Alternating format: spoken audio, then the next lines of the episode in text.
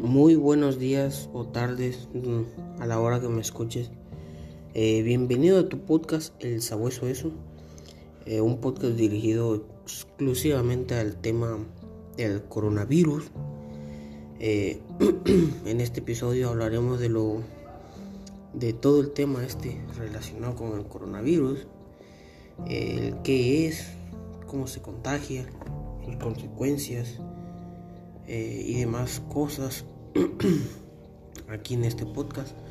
Eh, lo primero que, vamos a empezar hablando va a ser el qué es, cómo empezó esto, a qué se debe según eh, noticias,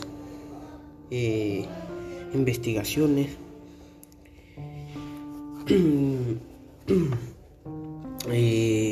el qué es dice que los coronavirus son una familia de virus en los humanos. El coronavirus causa infecciones respiratorias que pueden ir desde una gripa común hasta enfermedades más graves como neumonía. El síndrome respiratorio de Oriente Medio, MERS, o el síndrome respiratorio agudo severo, es RAS, mejor es conocido. Se estima que este virus fue propagado en el mercado de Wuhan, China, donde se comercializan animales salvajes. Se sabe que los coronavirus saltan de los animales a los humanos como si fueran pulgas, por lo que se cree que las primeras personas infectadas lo contrajeron por contacto con animales. Sin embargo, pues no está confirmado. Hay varias versiones versiones como que una persona se infectó, chocó, se lo llevaron al hospital y en el hospital descubrieron que tenía esta infección, pero ya había contagiado miles de personas, en fin. El siguiente punto es el cómo se contagia. Los coronavirus humanos se transmiten de una persona infectada a otra a través del aire al toser y estornudar, al tocar o estrechar la mano de una persona enferma, o al tocar un objeto o superficie con el virus y luego tocarse la boca, la nariz o cualquier parte del rostro. Por eso es, es importante el uso de mascarillas, eh, guantes en, en estos tiempos. Las consecuencias, bueno, entre las muchas consecuencias derivadas del coronavirus, una de las más importantes es la disnea o la sensación de falta de aire que siguen teniendo algunos pacientes después de haber sido dados de alta. Así lo explica Germán Peces Barba, vicepresidente de la Sociedad Española de Neumología y Cirugía Torácica, mejor conocida como CEPAR quien señala que la mayoría de, los, de las veces no existe una causa concreta, sino que es multifactorial.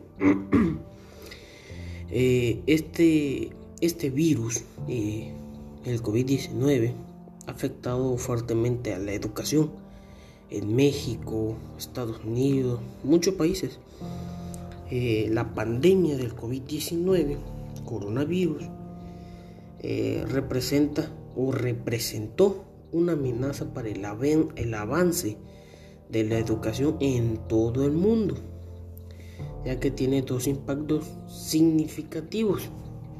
El cierre prácticamente universal de las escuelas de todos los niveles, la recesión económica generada por las medidas de control de la pandemia si no se realizan esfuerzos considerables para contrarrestar estos efectos, eh, sufriremos un cierre total de escuelas.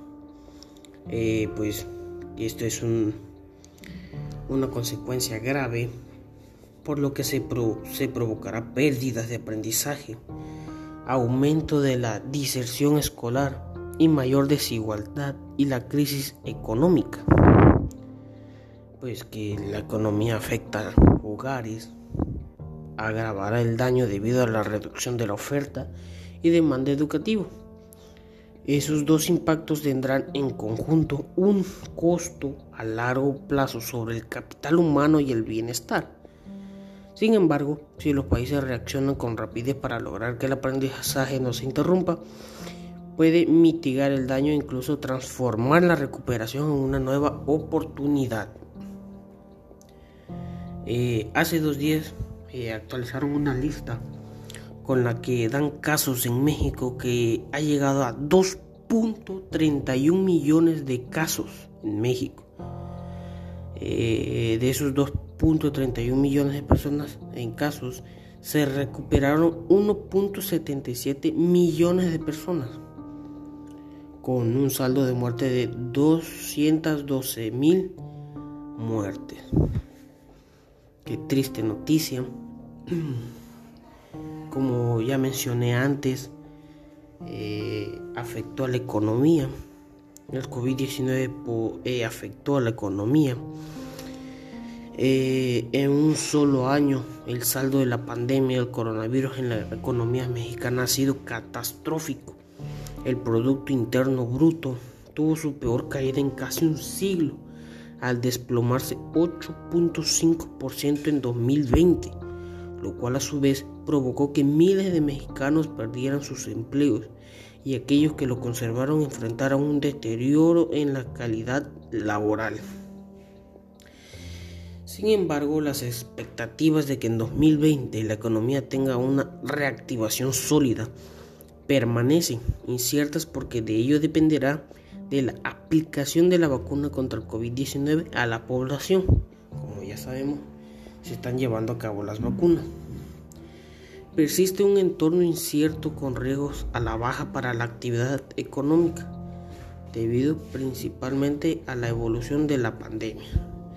La actividad productiva continúa operando con un amplio nivel de holgura, señaló recientemente el Banco de México en su última minuta de reunión de política monetaria. Eh, a continuación, te presento cinco datos microeconómicos que fueron afectados a causa del COVID a un año de haberse afirmado oficialmente el primer caso en México. Eh, la economía tuvo un desplome de 8.5% en 2020, su mayor caída desde la década de 1930, cuando el mundo vivió la Gran Depresión, la reducción del, este, del PIB o mejor conocido como el Producto Interno Bruto, ocurrió por la caída de las actividades industriales, un menos 10%, y de servicios de un menos 7.7%, y a pesar de los avances en el sector agrícola, el 1.9% de acuerdo a datos del INEGI. Eh, deuda. Eh, la deuda en 2020, Pública de México representó el 52.4% del Producto Interno Bruto, una cifra histórica. Además, el costo de esta deuda o pago por interés representó el 3% del Producto Interno Bruto, el nivel más alto registrado desde el año 2000 llevándose una proporción del 11.4% del presupuesto de egresos en 2020. Los niveles de deuda pública alrededor del mundo han aumentado a causa de la pandemia, en específico para atender la emergencia sanitaria y dar estímulos a la economía por COVID-19. No obstante, en México han incrementado por otros factores como la caída de la economía y las variaciones en el tipo de cambio peso-dólar. México está pasando por un, un tema delicado en esta situación. Eh, el empleo, el empleo, eh, la información que tengo dice que eh, podemos dividirlo en dos para dimensionar el impacto.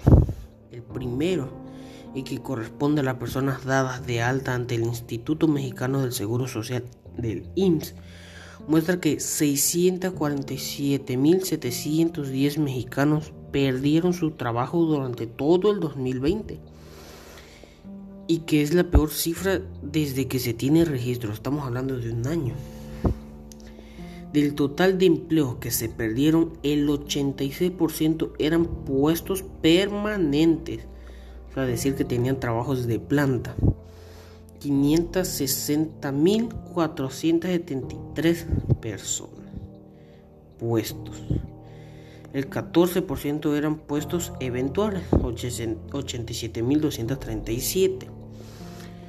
Ahora, si consideramos los datos que proporciona el Instituto Nacional de Estadística y Geografía, el INEGI, vemos un panorama más amplio en el peor momento de la pandemia, según trimestre del 2020.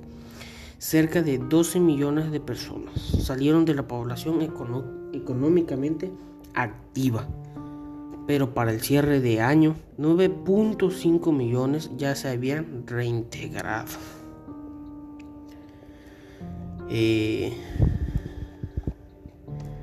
quedan dos temas por platicar, por hablar, por reflexionar, que en el siguiente episodio hablaremos.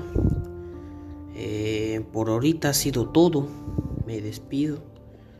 Soy el sabueso eso y nos vemos en el próximo episodio.